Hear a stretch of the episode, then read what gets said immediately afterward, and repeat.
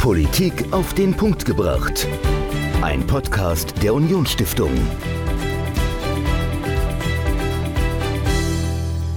Hallo und herzlich willkommen zu einer neuen Folge Politik auf den Punkt gebracht. Ich bin Dominik, mir gegenüber sitzt Michael und Michael, wir hatten ja jetzt fast anderthalb Monate eine wirklich fantastische Ausstellung hier bei uns im Haus der Unionsstiftung, dank des Deutsch-Amerikanischen Instituts, die uns zwei Fotoausstellungen hier ins Haus gebracht haben. Eine Fotoausstellung zu Barack Obama und eine zu John F. Kennedy und du hast hier mittlerweile bestimmt auch ein oder zwei Lieblingsfotos rausgesucht. Ja, also es sind wirklich ganz, ganz viele tolle Bilder dabei gewesen und ein Bild, das mir sehr, sehr gut gefallen hat, ist von John F. Kennedy, wie er überm Schreibtisch sich beugt oder lehnt.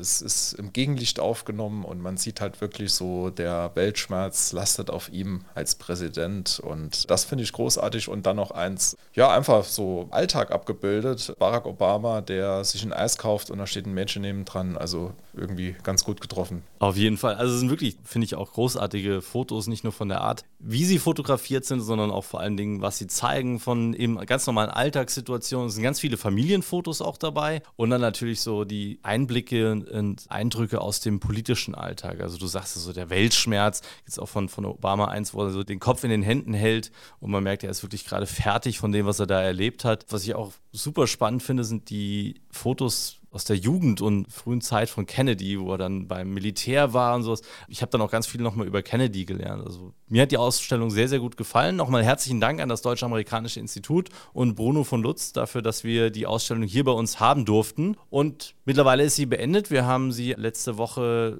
mit der Finissage zu Ende gebracht und einem Vortrag, den wir noch hatten. Und du hast mit der Referentin gesprochen, Michael. Ja, ich habe mit Dr. Diana Labisch gesprochen. Sie war sechs Jahre lang in den USA, hat dort in Harvard unter anderem Filmwissenschaften studiert und sie hat mit uns darüber gesprochen, wie aus Politikern Popstars werden und wie auch die Medien- und Filmindustrie okay. in den USA funktioniert. Also hört rein, ist sehr spannend. Dr. Diana Labisch über Politstars, über Medienstars und wie sie in die Politik dann kommen. Das ganze Interview Michael mit Diana Labisch hört ihr jetzt. Viel Spaß.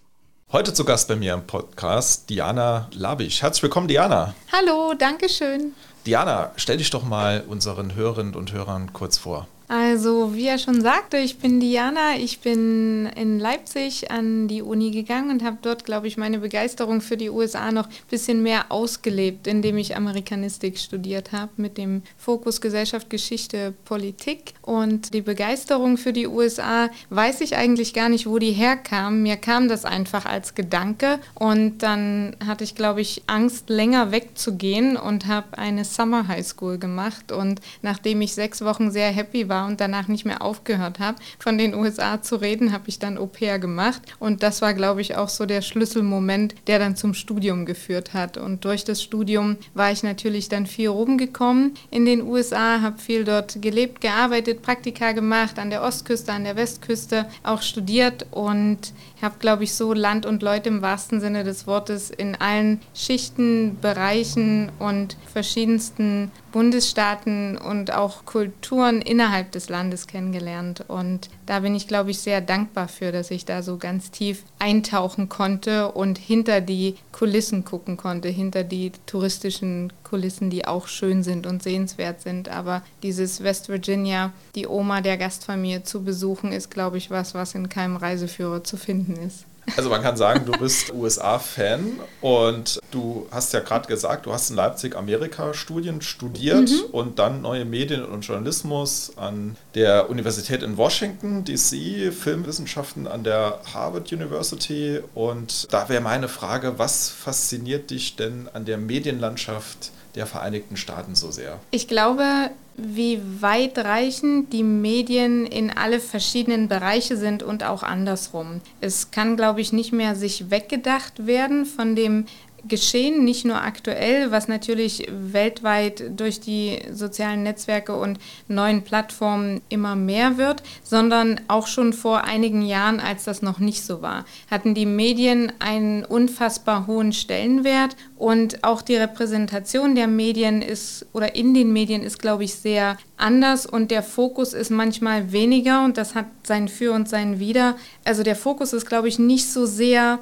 auf das Inhaltliche manchmal bedacht, sondern es gibt viele andere Komponenten, die das scheinbar dominieren, wie zum Beispiel das Aussehen, das Auftreten, mit wem und wo. Und das schwappt so ein bisschen mehr in den letzten, keine Ahnung, 15 Jahren vielleicht hierher über nach Europa. Aber ich denke auch, dass durch die Hollywood-Industrie die USA auch sehr anders geprägt ist, wenn es um die Darstellung in den Medien geht und auch dieses geschickte Umgehen mit den Medien. Wie nutze ich sie für mich? Und das ist, glaube ich, sowas, man weiß gar nicht, ob zum Beispiel ein Präsidentschaftskandidat für seine Wahlkampagne die Medien nutzt oder ob sie ihn nutzen. Also das ist, glaube ich, so eine gegenseitige, ja, man kann schon sagen, so Love-Hate-Relationship, die irgendwie beide brauchen, aber auch beide als Fluch und Segen zugleich ansehen. Also auf jeden Fall sehr spannende Medienlandschaft. Du hast eben gesagt, du warst auch bei der Gastfamilienoma in West Virginia zu Gast. Gibt es auch sowas wie lokale Medien in den USA? Spielen die da eine große Rolle? Ja, also ich glaube, dass lokal und national sich natürlich immer mehr vermischen, einfach weil die Amerikaner auch schon ein Völkchen sind, die nach wie vor sehr viel umziehen. Das heißt, sie haben trotzdem aber diesen Stolz von ihrem Bundesstaat, wo sie herkommen, gucken da in die lokale Presse, aber sitzen natürlich dann mittlerweile irgendwo anders. Trotzdem die Lokalzeitungen, diese Dorfzeitungen, die dann das Zugunglück in West Virginia auch nicht weiter hinaustragen, sondern nur in dem eigenen Dorf im Prinzip repräsentieren, die haben schon einen großen Stellenwert. Und ich glaube, es liegt auch daran, weil gerade in solchen ländlichen Gegenden auch man sich gegenseitig noch kennt und sehr teilweise noch fast schon rückschrittlich abgeschottet ist von dem eigentlichen politischen Weltgeschehen. Also die globalen Mediennachrichten, weltweiten Nachrichten kommen leider da gar nicht an. Also in der lokalen Presse ist wirklich auch nicht mal eine Minispalte, wo vielleicht irgendwas über Europa oder gar schon über Kanada oder Mexiko gesagt werden würde. Das ist wirklich im Umkreis von 20 Meilen. Okay, okay. Also das ist ja bei uns doch ein bisschen anders. Ist zumindest so mein, mein Eindruck. Aber also Amerika ist natürlich auch ein Land, wo die Innenpolitik, glaube ich, auch mehr eine Rolle spielt als jetzt irgendwie die Außenpolitik. Also bei uns ist ja auch viel Europäische Union und jetzt natürlich Ukraine-Krieg und spielt wahrscheinlich auch eine Rolle, dass man da auch generell geografisch etwas abgekoppelter ist, oder? Also sehr und ich denke auch, es kommt wirklich sehr darauf an, wie ländlich die Gegend ist oder nicht. Und dann kommt es auch, glaube ich, sehr darauf an, wie sehr man sich dann dieser Sache auch hingeben möchte. Also man kann auch Natürlich, durch das Internet hat man Zugang zu allem und kann alles Mögliche lesen, weltweite Nachrichten. Aber ich glaube schon, wenn man in West Virginia wie die Oma lebt, interessiert man sich nicht, was in Washington passiert, obwohl das so sehr das eigene Land und da der Präsidentsitz ist. Aber trotzdem, es geht viel mehr um die Feuerwehr, die in dem Dorf ist. Das hat auch so ein bisschen was, was wir dann so salopp als Europäer vielleicht als diese Ami-Beschränktheit manchmal leider mit bisschen negativen Touch beschreiben. Das ist durchaus so, das ist aber, glaube ich, nicht mit negativem Hintergedanken. Desinteresse ist es schon ein bisschen, aber es trifft es auch nicht so richtig. Es ist einfach auch, man möchte seinen Frieden für sich haben und eine ganz große Rolle spielt auch, dass viele die USA immer noch als die Nummer eins Weltmacht sehen, weil das viele, viele Jahre so war und die USA auch der Vorreiter waren in verschiedenen Dingen. Und dann war es einfach so, dass das gar nicht relevant war. Das war einfach mehr egal, weil man sich selber so als Maßstab und als Norm gesehen hat. Und ich glaube, gerade die bisschen ältere Generation, die auch nie rausgekommen ist, hat es dann, glaube ich, auch schwierig, sich umzustellen und zu sagen, das, was in der Ukraine zehntausende Kilometer weg passiert, ist doch relevant auch für uns, auch politisch. Mhm. Ich glaube, die Gedankengänge werden manchmal einfach nicht zu Ende geführt, ohne dass man das böse meint. Das ist einfach so.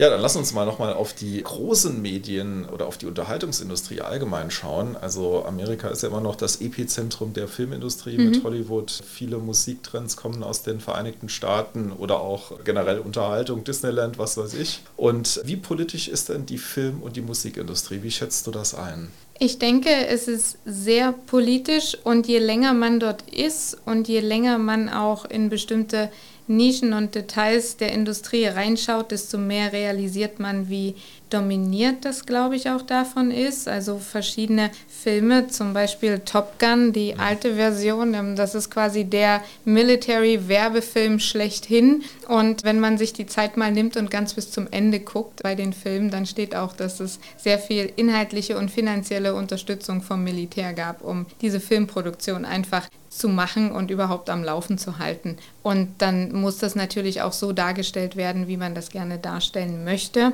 Das heißt, es ist schon so ein bisschen voreingenommen und ein bisschen biased. Es gibt natürlich auch viele andere Projekte, die einfach frei von solchen Dingen sind. Und dann sind sie aber auch sehr in der Kritik oft. Also es ist auch so eine sehr schmale Gratwanderung, glaube ich, manchmal so ein bisschen zur Manipulation oder zumindest zu einer Wunschvorstellung, die repräsentiert werden muss in den Film. Also ich denke schon, dass es sehr politisch ist, aber auch, dass das auf einer gegenseitigen Sache beruht. Das heißt, die Politik profitiert natürlich auch, indem sie sich ein bisschen so repräsentieren, wie sie das gerne möchten. Und das Heldentum, gerade wenn es um Kriegsfilme geht, komm in die Army und du wirst dein Land retten und dieses Ganze für dein Land auch zu sterben, das ist, glaube ich, was, was sehr von der emotionalen Schiene der Filme auch doch schon unterstützt worden ist. Aber die Filmindustrie kann eben auch nicht finanziell und heutzutage immer weniger überleben ohne die Politik. Und so ein schönes Beispiel ist ja auch Arnold Schwarzenegger, der, Stimmt. das gibt es auch, glaube ich, nur in den USA, der als Action-Hero und Filmdarsteller einfach zum Gouverneur gewählt worden ist und dann auch noch für Kalifornien. Da mussten natürlich auch viele, glaube ich, schmunzeln, weil es natürlich der Bundesstaat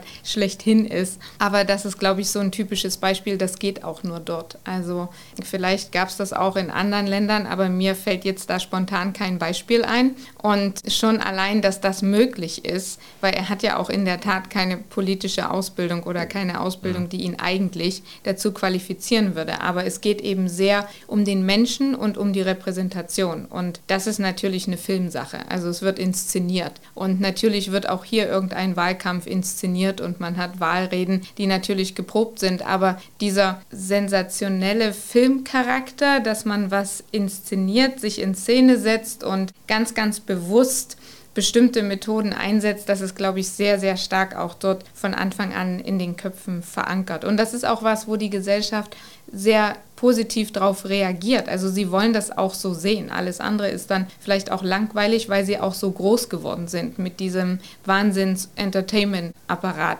der dort mhm. in vielerlei Hinsicht auf vielen Ebenen von Anfang an stattfindet. Also ich glaube, in Deutschland würde man das vielleicht manchmal ein bisschen kritischer sehen, wenn da bestimmte Politiker so tief in die Entertainment-Box greifen würden, um Wähler für sich zu gewinnen. Also man würde das vielleicht belächeln und die Augen verdrehen. Das wäre vielleicht auch eine Aufmerksamkeit, aber das würde nicht passen. Und ich glaube, sie verkörpern es vielleicht auch nicht so. Ja, und wir haben dich ja eingeladen zusammen mit dem Deutsch-Amerikanischen Institut. Wir haben ja hier eine Ausstellung über John F. Kennedy, Barack Obama. Und da ist ja auch so ein bisschen der Titel gewesen oder der Untertitel, das sind beide eigentlich politische Popstars. Mhm. Und wie siehst du das? Also ist das auch irgendwie kritisch zu sehen, wenn Politiker mehr als Popstars denn als Politiker wahrgenommen werden? Also wie schätzt du das ein? Ich glaube, klar gibt es für alles ein Pro und Contra, aber in erster Linie denke ich gar nicht, dass es so verkehrt ist, weil ich glaube, es ist sehr wichtig, dass die jüngere Generation Zugang zur Politik findet und zu einem positiven politischen Aktivismus und Grundgedanken, der hoffentlich den, was auch immer richtig heißt, den angemessenen vielleicht Werten und Normen entspricht und der dann, wie man so schön sagt, politisch korrekt ist und fair ist und dass man sich Gedanken macht. Und ich glaube, dass Politik aber oft ein Thema ist, wo viele vielleicht keine Lust haben, lange drüber zu lesen in Wissenschaftsmagazinen. Mhm. Und ich denke, wenn das über die Unterhaltungsschiene kommt, kurz und prägnant über irgendein Instagram-Post oder ein Tweet von irgendeinem Politiker, macht das für bestimmte jüngere Gesellschaftsgruppen wahrscheinlich zugänglicher, die sonst keine Lust hätten, was in einem Magazin zu lesen. Das heißt aber auch, dass natürlich die Gefahr besteht, dass Dinge kommentiert und geteilt und retweetet und repostet werden, die dann nicht unbedingt nochmal doppelt gecheckt werden und überprüft mhm. werden. Und dann kann es natürlich den Bach runtergehen und vor allem auch total in die falsche Richtung gehen, wenn zum Beispiel Fake News verbreitet werden und man tut es nicht nochmal für sich kontrollieren oder überdenken und konsumiert es einfach nur. Also die Gefahr ist schon da, aber ich glaube, jemand, der grundsätzlich das über die Entertainment-Schiene ein bisschen macht und einfach auch Medien nutzt, die nicht ganz diese klassischen sind und nicht nur so ein Interview vielleicht, was sehr politisch und sehr kompliziert ist, wo man vielleicht die Lust verliert, auch lange zu lesen oder zuzuhören. Ich glaube schon, dass das gar nicht verkehrt ist und auch durchaus, wenn richtig genutzt, Vorteile haben kann. Ja, nee, auf jeden Fall zwei charismatische Politiker. Also wir hatten ganz viele Männer und Frauen in der Ausstellung gesagt haben, ich habe den Kennedy mal als Kind irgendwie im Fernsehen gesehen oder es war sogar eine Frau, die hat mir erzählt, sie hat ihn mal beim Deutschlandbesuch live erlebt in Bonn und sie wollte sich das einfach nochmal anschauen, weil sie den so faszinierend fand als Mann. Also das ist immer noch ja, ein Politstar, der mobilisiert. Also wenn es da eine Ausstellung zu Kennedy gibt, dann geht man sich die anschauen. Und wir stellen uns auch manchmal die Frage als Unionsstiftung, welcher Politiker, welche Politikerin kann ein Stadion füllen? Und ich würde sagen, derjenige, der das kann, also der es ja auch schon in Deutschland oft gemacht hat, ist Obama. Mhm. Also war ja, glaube ich, mal in Köln in der Arena. Ja.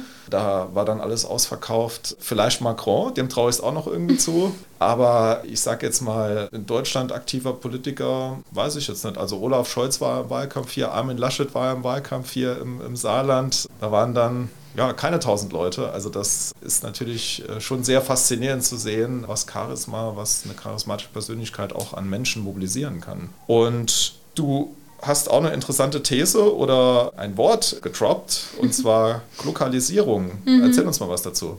Also Glocalization oder Glokalisierung ist eigentlich das, was die heutige Medienlandschaft weltweit, finde ich, ganz gut beschreibt. Und das ist ja auch schon ein bisschen mit drin. Man geht natürlich immer von einer lokalen Presse aus oder von einem lokalen Bericht von lokalen Medien. Und die wären natürlich national. Und das ist natürlich schon lange so und viele Jahrzehnte und nicht besonders schwierig, das zu verbreiten. Aber durch die neuen Medien und natürlich auch durch das Internet ist es bei weitem nicht mehr nur lokal und national, sondern innerhalb von wenigen Sekunden global. Und das Smartphone hat eine Push-Notification und es ist sofort von local zu global geworden im Prinzip. Und diese Mischung, die auch manchmal nicht einfach zu handeln ist, glaube ich, weil es gibt natürlich immer einen landes- und kulturtypischen Kontext von den jeweiligen lokalen News zum Beispiel. Und wenn man das dann auf seinem Smartphone sieht, dann sieht man das in einem ganz anderen Kontext, in einer anderen Situation, vielleicht noch übersetzt in einer anderen Sprache. Und dann kann es natürlich auch dazu führen, dass diese, obwohl das vieles Positives natürlich mit sich bringt, diese Globalisierung und die Globalization, also die Globalisierung von lokalen Sachen, einfach auch missverstanden werden kann. Nicht aus böser Absicht, sondern weil der Kontext so anders ist, in dem man das wahrnimmt.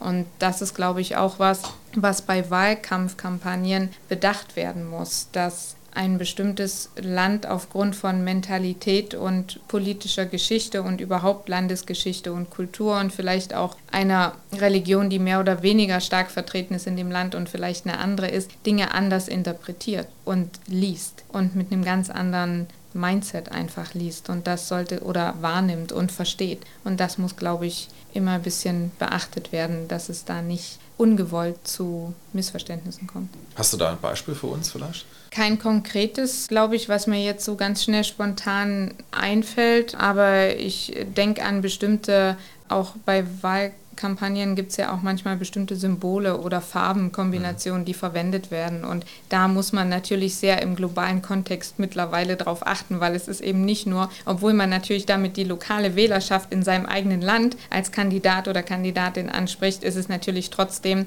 was, was verbreitet wird auf diesem Global und Global Level. Und dann muss man sich bewusst sein, hat das irgendwo noch eine Bedeutung, die vielleicht zu Missverständnissen führen könnte. Lass uns nochmal über neue Medien sprechen und die sozialen Medien, die wurden ja sozusagen auch in den USA erfunden. Also es gab natürlich auch hier in Deutschland den einen oder anderen Versuch, aber letztlich haben sich die großen Netzwerke durchgesetzt. Ich klammer jetzt mal TikTok als chinesisches Netzwerk aus und wie ist denn so deine Einschätzung? Also wie haben die sozialen Medien die politische Landschaft in den USA verändert? Ich glaube, das hängt sehr damit zusammen, die Veränderung, worüber wir gerade auch so ein bisschen gesprochen haben. Das kann man schwer trennen, dass innerhalb was von Sekundenschnelle nicht nur verbreitet wird, sondern auch so eine interaktive Kommunikation oder ein Austausch zumindest besteht, weil man natürlich nicht nur was verbreitet, also man verschickt nicht einfach nur wie vor 50 Jahren Zeitungen, sondern man kann sofort kommentieren. Und das geht alles innerhalb von Sekunden. Und das bringt natürlich auch so ein bisschen ein paar Risiken mit sich, glaube ich weil man natürlich auch dann schlecht kontrollieren kann, was wird drunter gepostet zum Beispiel und was nicht und was wird auch einfach gefaked und verändert. Und ich glaube, dass das die Medienlandschaft sehr, sehr beeinflusst hat und auch das Leseverhalten tatsächlich und die Berichterstattung an sich, weil ich habe viel auch mit Jugendlichen zusammengearbeitet und es ging immer nur um das Headlines lesen und das runterscrollen. Okay. Und es wurde eigentlich gar kein richtiger Artikel mehr gelesen, sondern es war so ein Vierzeiler und dann war schon wieder gut. Und das ist, um den Überblick zu behalten, vielleicht nicht verkehrt, aber manchmal fehlt da ein bisschen die Tiefe. Und wenn man dann nur nach der Headline, die man gelesen hat, die vielleicht auch eine gewisse, man verzeiht mir das Wort Sensationsgeilheit mitgebracht hat, die man dann natürlich lesen wollte, dann weiß ich nicht, ob das immer so sachlich ist und tatsächlich auch so angebracht, was drunter kommentiert wird, einfach weil der Kontext fehlt. Der fehlt vielleicht nicht, aber man klickt gar nicht weiter drauf, um das zu lesen. Also ich glaube, das hat sich sehr verändert, wie man einfach Nachrichten kommuniziert, konsumiert, aber auch untereinander das dann austauscht, einfach mit einem Like zum Beispiel. Und es gab ja auch, glaube ich, mal diese Diskussion bei Facebook, dass man eine Zeit lang nur den Like-Button hatte. Und dann gab es eben Nachrichten, die schlecht waren und man wollte es nicht liken, aber man wollte damit Empathie ausdrücken. Genau. Und jetzt ja. gibt es ja diese anderen Emojis, die dann mehr Gefühle in Anführungsstriche oder Reaktionen, emotionale Reaktionen zulassen. Aber wenn das dann vielleicht das Einzige ist, wie man kommuniziert, das müsste man vielleicht auch überdenken, obwohl das so im Affekt natürlich die erste Reaktion ist, wenn man den Artikel vielleicht liest oder die ja. Headline. Ja, da gebe ich auf jeden Fall recht. Also ist ja so ein Trend in der Gesellschaft, dass, dass es immer irgendwie zugespitzter wird oder man auch Sachen optimieren möchte. Ich habe letztens noch mal gesehen, da gibt es einen Anbieter, Plinkes, der Bücher zusammenfasst, also als Hörbuch. Und mhm. da kannst du irgendwie in einer Viertelstunde anhören, was in dem Sachbuch drin stand. Also das praktisch die Zusammenfassung des Sachbuchs. Finde ich eigentlich ziemlich witzlos. Also ich weiß nicht, wenn man dann Roman irgendwie Romeo und Julia könnte man dann mit tragischer Liebe äh, überschreiben oder so. Das äh, bringt ja eigentlich, also verfälscht ja völlig den Zweck mhm. von Literatur. Also mal schauen, wo es noch hingeht. Was glaubst du, wäre Trump ohne Twitter groß geworden? Oder? Tja, Trump ist auch generell ein schwieriges Thema. Zumindest eins, wo es sehr schwer fällt, glaube ich, neutral zu bleiben, was die Grundhaltung dann ihm gegenüber angeht. Aber ich glaube, das war in Anführungsstrichen ein gutes Beispiel für, wie man es eben genau nicht machen sollte und wie auch die Medienlandschaft von einem sehr negativen Populismus und Rassismus einfach aufgehetzt werden konnte untereinander, weil es kam ein, sagen wir mal, ein Tweet von Trump, und dann gab es auf einmal nur noch dafür oder dagegen und es gab nur noch richtig und falsch und schwarz und weiß mhm. und es hat es sehr gespaltet, glaube ich, noch mehr. Das Land, den Umgang miteinander und die politische Denkweise. Und es gab dieses Dazwischen, dieses Neutrale, was was versucht neutral zu interpretieren und wahrzunehmen und vielleicht zu kommentieren, das gab es damit nicht mehr. Und ich glaube, das war auch für mich so ein typisches Beispiel von dem Missbrauch von einer schnellen Newsverbreitung, wie es hätte oft gar nicht genehmigt werden dürfen oder so weit hätte es eigentlich nicht kommen dürfen. Dann lass uns vielleicht mal noch so ein bisschen in die Zukunft schauen. Also glaubst du, dass man vielleicht in Zukunft irgendwie so die klassischen Medien oder Hollywood gar nicht mehr braucht, um US-Präsident oder Präsidentin zu werden? Also kann man das mit sozialen Medien schaffen? Also könnte das eine Kardashian schaffen? Wie ist da deine Einschätzung? Ich glaube, man kann damit wahrscheinlich auch noch mehr bewirken, als es jetzt gerade momentan der Standpunkt noch ist, weil sich natürlich auch neue soziale Sachen weiterentwickeln, Netzwerke und Plattformen und somit auch die Interaktion, wie man kommuniziert und wie schnell das gestreamt wird und wo. Und ich glaube schon, dass man, wenn man das denn schaffen will, als Kandidat oder Kandidatin all diese Kanäle mehr oder weniger bedienen muss und mithalten muss und mitmachen muss. Ich denke aber trotzdem, dass es immer noch weil es basiert ja alles auf diesen klassischen Medien, immer noch nicht ganz von der Hand zu weisen ist, dass auch manche Leute vielleicht aufgrund dieser ganzen schnellen Medienlandschaft, die sich so rasend entwickelt, dass man schon manchmal gar nicht mehr weiß, wie die neue Plattform jetzt plötzlich heißt, dass man manchmal zurückkommen möchte. Und ich habe jetzt immer schon auch ein paar, auch junge Leute, jünger als ich auch, gehört, die gesagt haben, ich mag das so sehr, wie ein Buch riecht. Und ich glaube, es wird jetzt natürlich nicht nur in die Printmedien zurückgehen, aber ich glaube, dass das auch so eine Art Nostalgie-Romantik-Gedanke dann vielleicht manchmal hat und man das vielleicht verändert und auch natürlich immer diese mehrgleisige Sache fährt, dass es also alles in Print und online gibt, aber trotzdem, glaube ich, ganz aussterben und das hoffe ich auch ein bisschen, wird es nicht. Mhm. Und es gibt, glaube ich, auch immer noch die Oma in West Virginia, die eben kein Tablet hat. Ja, also das ist immer wieder spannend. Also Positionierung von Politikerinnen, von Politikern, Wahlkampf. Also wir hatten ja hier im Saarland Landtagswahl und ich glaube somit ein Erfolgsfaktor der jetzigen Ministerpräsidentin war einfach, dass sie unwahrscheinlich viele Termine vor Ort gemacht hat, mit den Menschen ins Gespräch gekommen ist und da jetzt nicht nur den Austausch über die sozialen Netzwerke gesucht hat. Also das geht heute, glaube ich, im lokalen Bereich ist das immer noch sehr, sehr mhm. wichtig. Und ich glaube auch, dass so ein bisschen, gerade auch eventuell nach oder noch inmitten, wer weiß, der Pandemie, wo alles natürlich noch mehr online gemacht worden ist, der Trend tatsächlich ein bisschen mehr zurückgeht, wenn man die Chance hat, was nicht online zu machen, dass die Leute auch wieder gerne kommen. Mhm. Weil ich glaube, wir haben auch diesen sozialen Kontakt unterschätzt, was der für uns bedeutet, obwohl das natürlich super ist mit Zoom und ich klicke auf den Knopf und sitze dann am Armbrutstisch und muss nicht noch irgendwo hin. Aber trotzdem, oft passiert ja auch bei einer Landtagswahl, der entscheidende Satz oder der entscheidende Moment, der passiert, dieser Austausch, der passiert nicht während der Zoom-Veranstaltung, der passiert davor und danach. Ja. Und das kann, glaube ich, keine Online-Veranstaltung oder kein Tweet und kein Post und kein Blogging und nichts, das kann das, glaube ich, nicht ersetzen weil wir sind eben auch soziale Wesen und das macht das Leben einfacher mit den ganzen sozialen Netzwerken und keiner möchte sie missen, aber es kann nicht der einzige Kanal der Kommunikation sein, weil ich glaube, es geht auch in diesem Kanal viel zwischendurch verloren. Ja, nee, sehe ich genauso. Und lass uns mal nach Deutschland jetzt nochmal blicken. Also wir haben ja gesagt, Kennedy, Obama, das waren oder sind richtige Politstars, also Stars und Sternchen auf der politischen Ebene. Kannst du dir vorstellen, dass es auch mal in Deutschland so einen Politstar geben wird? Also was man ja im Podcast nicht sieht, dass ich schon die ganze Zeit schmunzeln musste bei der Frage, weil ich habe natürlich schon ganz doll nachgedacht und man muss schmunzeln bei der Frage, weil alle denken natürlich, weil sie bis vor kurzem noch Bundeskanzlerin war, an Angela Merkel und man kann sie sich, glaube ich, nicht so vorstellen. Und es fällt mir generell schwierig, sich da deutsche Politiker so vorzustellen. Ich glaube, das ist aber auch eine Mentalitätssache, die sehr in der Kultur des Landes und der ganzen Art und Weise verankert ist. Und wir haben, glaube ich, nicht so sehr als Deutsche diese Filmindustrie und diesen Hype und auch um das Äußere vielleicht, wie das die USA haben. Deswegen fällt einem das, glaube ich, schwer. Ich glaube, wenn das aber mal ein Politiker oder eine Politikerin machen würde einfach, dann wäre das vielleicht auch gar nicht mehr komisch. Man müsste sich wahrscheinlich dran gewöhnen. Aber mir fällt eben auch keiner so richtig ein, wo ich sagen könnte, wenn dann sie oder er.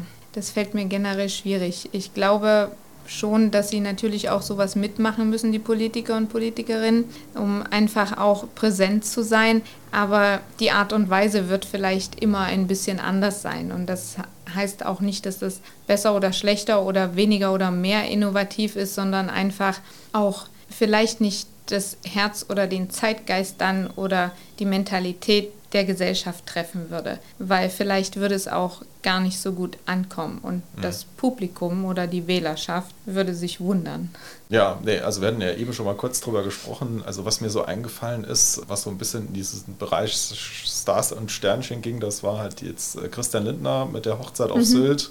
Äh, das wurde ja auch nicht komplett positiv gesehen. Also das war vielleicht mal so ein Versuch, wo auch viel berichtet wurde über das Brautkleid und was weiß ich, über die Party. Aber dann hat man ja auch viele negative Stimmen, die gesagt haben, oh, muss der jetzt auf Sylt heiraten? Also was ich ihm natürlich gönne oder beiden gönne. Aber ich glaube, in Deutschland ist das generell schwierig. Ich glaube, wenn man sich für diese Schiene entscheidet, so eine politische Starfigur zu werden, dann kann man das nicht mehr trennen von seinem Privatleben. Mhm. Und dann ist es automatisch auch die Klatschpresse, die dabei sein muss, weil das ist ja auch das, was Obama und Kennedy auch gemacht haben. Es war eine Inszenierung auch und eine Inklusion von bestimmten Faktoren, die eigentlich gar nicht politisch sind und überhaupt nichts mit deiner politischen Wahlrede oder Wahlkampagne zu tun hatten, dass auch als Kennedy dann quasi nicht mehr war und der Kleine, ich glaube, der war drei oder vier und dann gibt es dieses Bild an, das sich gefühlt alle erinnern, macht den Militärgruß, als sein Vater quasi im mhm. Sarg natürlich vorbeigetragen wird. Und diese Inszenierung, also der Dreijährige wusste, glaube ich, nicht, was er macht oder der Vierjährige, aber auch, dass man an Sportarten Kennedy hat es gemacht, teilgenommen hat, die so ein bisschen gezeigt haben, ich bin einer von euch, ich mache das auch mit, das ist ja eigentlich auch was Privates. Auch diese ganze Sache mit der First Lady in den USA ja. ist, glaube ich, sehr was hat sie an? Man sieht das so ein bisschen auch beim britischen Königshaus. Was hat sie an? Was hat er ihr für einen Verlobungsring geschenkt? Welcher ist das? Ist es der von der Mutter oder nicht? Und das sind alles Sachen, die haben ja nichts mit der Politik zu tun. Und die haben auch nichts damit zu tun, ob ein Politiker gut oder schlecht ist. Mhm. Und egal welches Hochzeitskleid sie hatte, das wird sein politisches Dasein nicht ändern. Und ich glaube, da sträubt man sich noch so ein bisschen dagegen. Und deswegen ist die Resonanz wahrscheinlich auch gar nicht so freudig sensationsgeil, glaube ich, wenn man sowas liest, sondern eher so ein bisschen kritisch. Ja. Und vielleicht noch mit dem Gedanken, vielleicht haben wir das auch mit den Steuergeldern bezahlt, im schlimmsten Fall. Also ich weiß immer gar nicht, ob sie sich dann so einen Gefallen tun, weil ich könnte mir vorstellen, dass das so eine Kurzschluss-Schnellreaktion ist von vielen, die dieses Foto in der Presse ja, sehen. Ja, klar. Also ich meine, das, das wurde ja auch aufgegriffen in der Berichterstattung, also ist immer zweischneidig. ja, vielleicht noch zum Schluss. Hast du generell noch einen Buchtipp für uns? Also welches Buch beschäftigt dich zurzeit?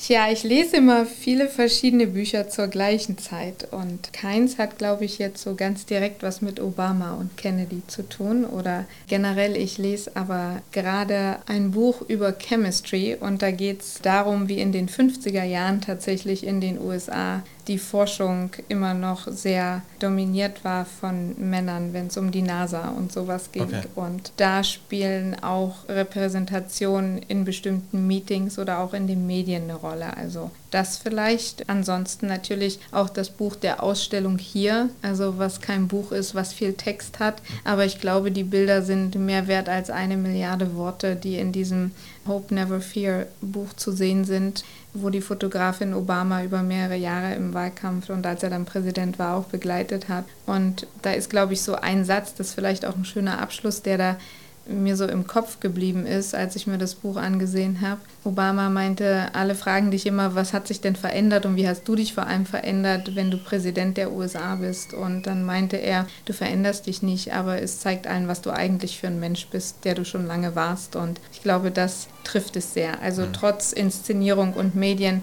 ganz am Ende, glaube ich, kommt trotzdem raus, wer du wirklich bist. Siehe Trump und siehe Kennedy und siehe auch Obama. Nee, also das Buch verlinken wir nochmal in den Shownotes. Ihr könnt es auch gewinnen. Also guckt mal auf Facebook oder Instagram bei uns und da habt ihr die Möglichkeit, dieses Buch Hope Never Fear zu gewinnen. Ja, Diana, vielen Dank, dass du zu Gast warst in unserem Podcast. War sehr, sehr spannend. Gerne, danke, dass ihr mich hattet. Dann bis bald. Ciao. Ciao. Dr. Diana Labisch zusammen mit Michael über Politik, über Medien und wie aus Politikern Weltstars und Popstars werden. Und in der nächsten Woche sprechen wir über ein saarländisches Thema. Wir gehen von der großen Bühne der Politik auf die kleinere Bühne. Wir sprechen über die Kommunen im Saarland und zwar über den saarländischen Städte- und Gemeindetag. Was das ist, was da dahinter steckt, darüber spreche ich mit Dr. Uli Meier, Oberbürgermeister der Stadt St. Ingbert. Das hört ihr in der nächsten Woche und wenn ihr mehr von uns erfahren wollt, geht auf unsere Homepage unionstiftung.de. Dort erfahrt ihr alles, was wir machen, was wir euch anbieten können und da ist jede Menge dabei. Also schaut auf unsere Homepage unionstiftung.de und wir hören uns dann nächste Woche wieder. Bis dahin. Politik auf den Punkt gebracht. Ein Podcast der Unionsstiftung.